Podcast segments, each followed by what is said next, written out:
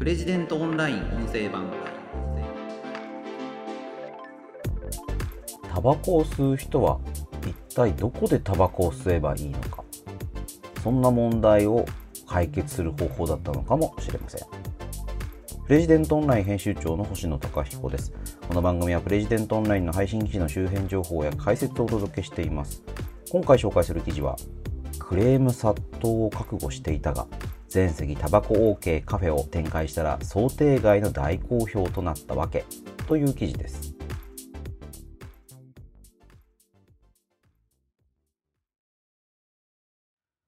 あのスモーキストカフェっていうのがですね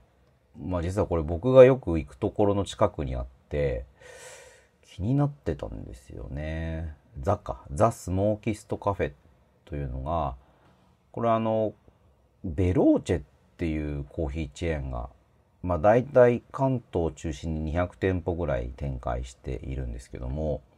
ここがやっている全席タバコ OK のカフェなんですよね。2020年11月に新橋、神田、東新宿この3店舗で始まって、まあ、今仙台と新宿御苑前にも増えて、まあ、5店舗になってるという業態なんです。結構ね初めて外から見た時にびっくりしたんですよね。ザ・スモーキストコーヒーって書いてあってスモーキストタバコってこう結構打ち出しててですねなんだこれはと思って僕自身はタバコは吸わないんですよねであのまあ僕の父親も亡くなってるんですけどこれがすごい大の愛煙家でなんかこうタバコって嫌だなっていう あの記憶があってですね。僕自身は全くタバコ吸わないんですよ。まあでもまああのタバコの煙がすごい嫌いってわけでもないんですけどまあ、ホテル泊まる時はね、禁煙の部屋を選びますし、あの、スターバックスが増えていった時も、タバコが全然、まあ、吸えない、まあ、全くタバコの煙と関係ない喫茶店ということで、あの、僕なんか大歓迎でしたね。で、その後、健康増進法とかが制定されて、どんどんどんどんタバコは、まあ、悪いものというか、タバコを吸える場所っていうのは、こう、減っていってるというのが現状かなと思います。まあ、タバコ吸うと体に悪いとか言われますから、まあ、それもね、一つの考え方なのかなと思うんですけども、その依然としてじゃあタバコ吸ってる人はどこでタバコ吸えばいいのか問題っていうのはね、あるんだと思うんですよね。まあ、家で吸うのはね、家で、自分の家で吸うのはまあ自由なんでしょうけども、ご家族なんかがいて、いや、タバコ臭いよ、なんていうふうに言われたら、吸えないですよね。じゃあベランダで吸っていいのか。あの、まあ、一戸建てだとそういうことはないですかね。でもマンションのベランダでタバコ吸うのは管理規約に違反するなんていうこともありますし、まあ、マンションにもよりますけども、そういうマンションが多いみたいなんですよね。隣人トラブルの原因にもなりやすい。まあ、一番は喫煙所でタバコを吸えば。まあ、これはタバコを吸うための場所ですから、あの、何の問題もないわけですけども、喫煙所っつうのはなかなかないですし、めちゃくちゃ混んでますよね。タバコ吸われる方はもっとご存知だなと思うんですけども、こう、大きなビルに、まあ、企業の取材なんかで訪ねていった時に、喫煙所に人が行列してるっていうのはなんかほんとよく見るんですよね。駅の近くなんかにも喫煙所、喫煙スペースがあって、まあ、人がこうギューッと集まってそこをもくもくしていたり、あの、人が並んでいたりっていうのを見たことある方もいらっしゃるんじゃないですかね。あとはまあ、路上？まあちょっとその、空き缶に、まあこれね、空き缶のリサイクルにも良くないんでダメなんですけど、まあそこにタバコの吸い殻入れながら路上で吸ってるなんていう人も結構見かけますけど、路上喫煙防止っていうね、条例を掲げてる自治体もちょこちょこありますよね。だからもう、タバコ吸う、落ち着いてタバコ吸える場所ないんだと思うんですよ。で、まあそういうこともあって、このベローチェが、あの、店舗をスモーキストコーヒーという形に改装したというお話なんです。いや、すごい目の付けどころだなと思いましたね。これ、まあ、カフェとか言ってるんですけど、実はこのスモーキストコーヒーっていうのは喫煙目的施設という、まあ、法律でいくとそういう形になってですね、まあ、主にタバコを吸う場所という形で店が登録されているんですよね。なので、ここでは厨房を設けたり、調理をするっていうことはダメなんだそうなんですよ。喫煙目的施設なので。なので、ここ、まあでもね、あの、外から普通にカフェに見えるというか、まあカフェなんですけど、なので、あの、食事もできます。で、その食事を提供するにあたって、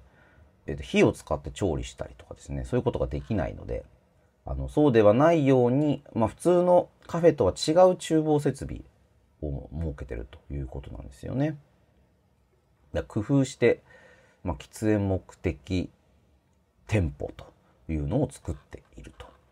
でそもそもは、まあ、なんでこういうお店ができたかっていうお話ちょっとしたいんですけど、コロナ禍だったそうなんですよね。コロナ禍で、まあ、街に人が出なくなって、店舗が赤字になっちゃったと。どうするかと。このお店、まあ、閉めちゃうのが一番いいんでしょうけど、まあ、なんとかできないのかって言った時に、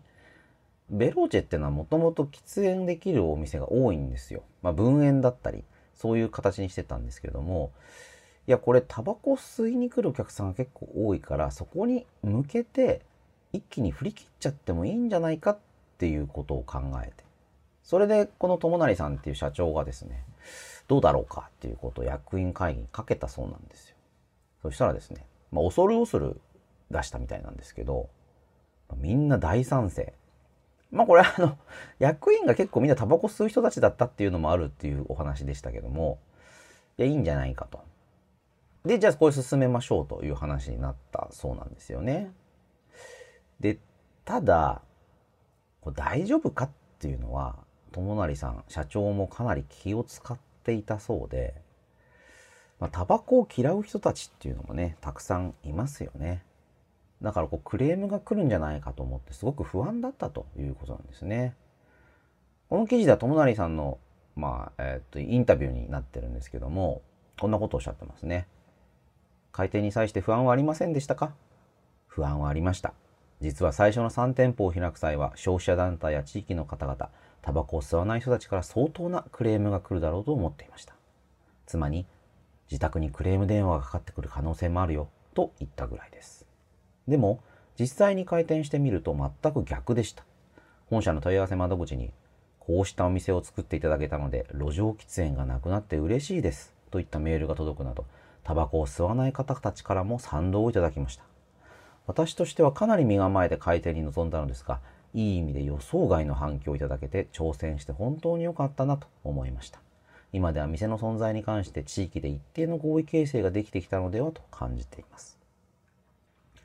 路上喫煙がなくなったよ、ありがとうってね、お礼を言われたってことなんですよ。つまり、それぐらいこう、タバコ吸える場所がない。だから路上でこう、スパスパ吸っちゃってる。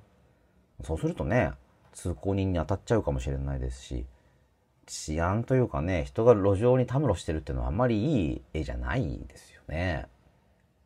で、あの、この店みんな今黒字なんですよね。赤字だった店舗がタバコを吸えるお店にしたことによって黒字に変わってると。あの、3つ理由があるっていうふうに、この記事の中で紹介しています。1つは、価格がちょっと高い。通常のベローチェっていうのは、ブレンドコーヒー、レギュラーサイズで280円。こうザ・スモーキストコーヒーだと330円なんですね。50円ぐらい高い。まあ、だから利益率が高いよということ。で、もう一つは、喫煙目的施設で調理ができないんですけども、その分従業員が少なくて済む。ですね。ベローチェだと1店舗、まあ、5人から7人が勤務していないと店を回せないんですけども、スモーキストコーヒーだと2、3人でできると。なこうローコストで運営できるお店なんですね。で、もう一つはお客さんの数。カフェの認知が広がって喫煙目的で来店する人がまあ、日に、日を追うごとに増えてきているということなんですよね。いや、だからもうね、いいことだらけなんですよね。で、しかもあの、このお店、時給もちょっと高いらしいんですよ。で、タバコを吸わない、特にね、若い人はタバコ吸わないので、アルバイトに来てもらえるような、若い人たちを、まあ、本当に集められるのかっていう不安もあったそうなんですけれども、まあ、ちょっと時給が高いので、むしろあの、どんどんどんどん働く人が来てくれる。まあ、人手不足には困らなかったっていう、まあ、そういうこともあるそうなんですよね。あだその募集した当時は、えー、時給1300円で、普通のベローチは1050円だったっていうことなんですよね。まだからもう、あの、お店はローコスト、時給は高い。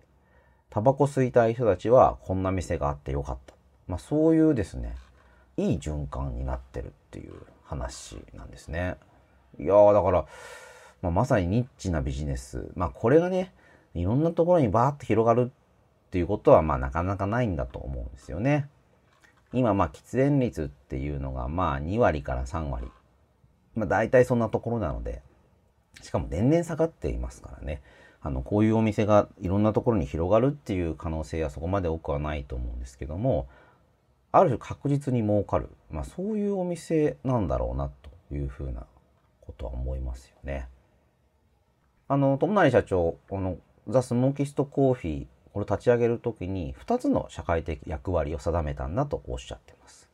一つは、非喫煙者、タバコを吸わない人たちの受動喫煙の機会を減らすこと。2つ目は最新設備を整えることで喫煙者同士の受動喫煙の量を減らしながらタバコとコーヒーでほっと一息つける場所を提供することということなんですよね。まあね、タバコを吸わない人の受動喫煙、まあこれはね、減らした方が絶対いいと思うんですけども、それだけではなくて、空気浄化システム、まあ500万円ぐらいのものを入れてるそうなんですけども、あの、すごく性能の高い空気浄化システムを入れることによって、周囲の人たちの受動喫煙っていうのも減らしてる。タバコ吸うから他の人の煙吸っていいだろうって、思う人もいるかもしれないですけど、まあ違うんですよね。自分の煙を吸いたいわけであって、他の人の煙はいらないんだ。で、あの、まあ、ここでね、受動喫煙をできる限り減らし、喫煙の中毒性を助長させないということをおっしゃってます。年がら年中ずっとタバコの煙がモコモコしてると、まあ、ニコチン中毒になっちゃう恐れありますよね。自分の吸いたいタイミングで必要な量だけ煙、タバコを吸うんだ。そういうことができる場所。まあ、そういう場所がね、喫煙所として、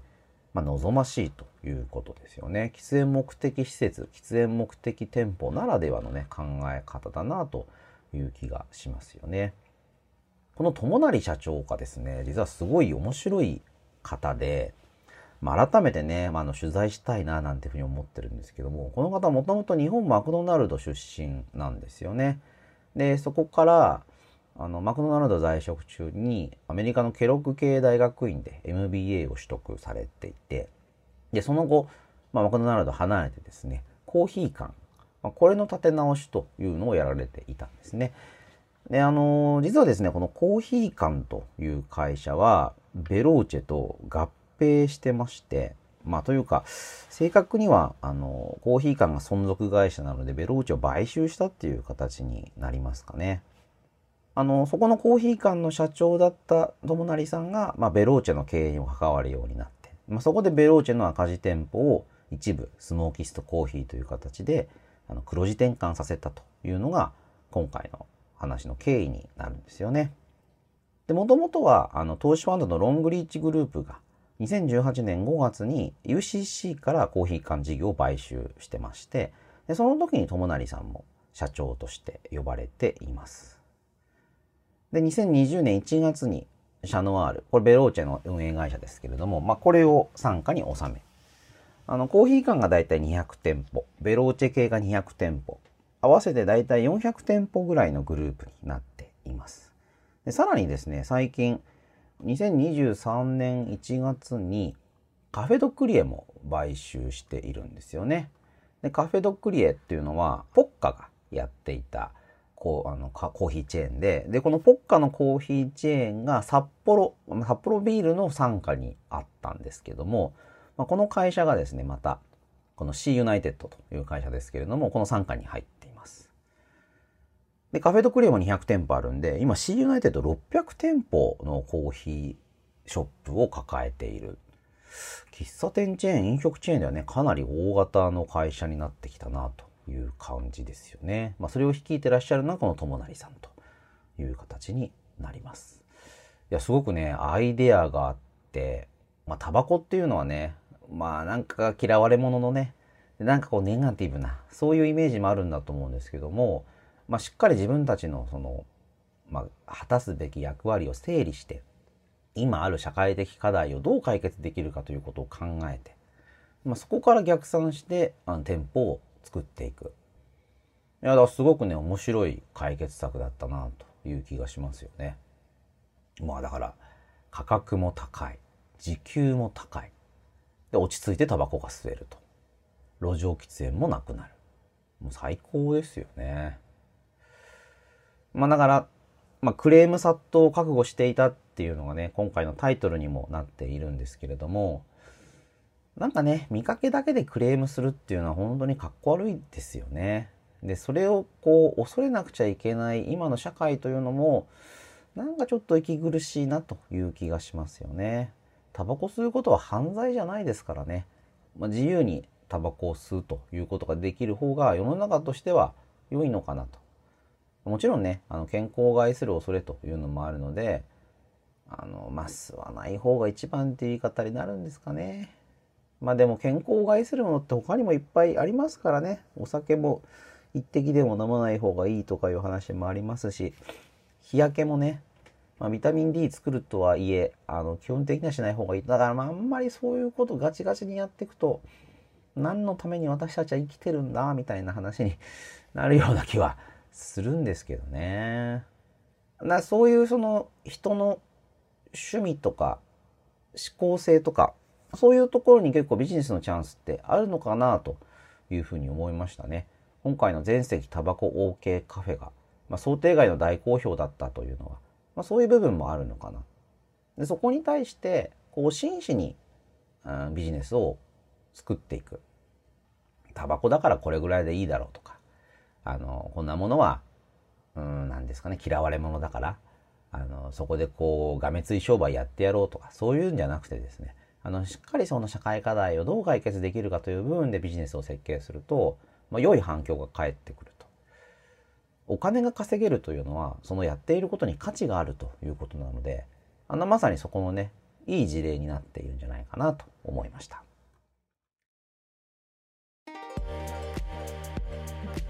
ということで、今回はクレーム殺到を覚悟していたが、全席タバコ OK カフェを展開したら想定外の大好評となったわけという記事を紹介しました。また次回お会いしましょう。プレジデントオンライン編集長の星野貴彦でした。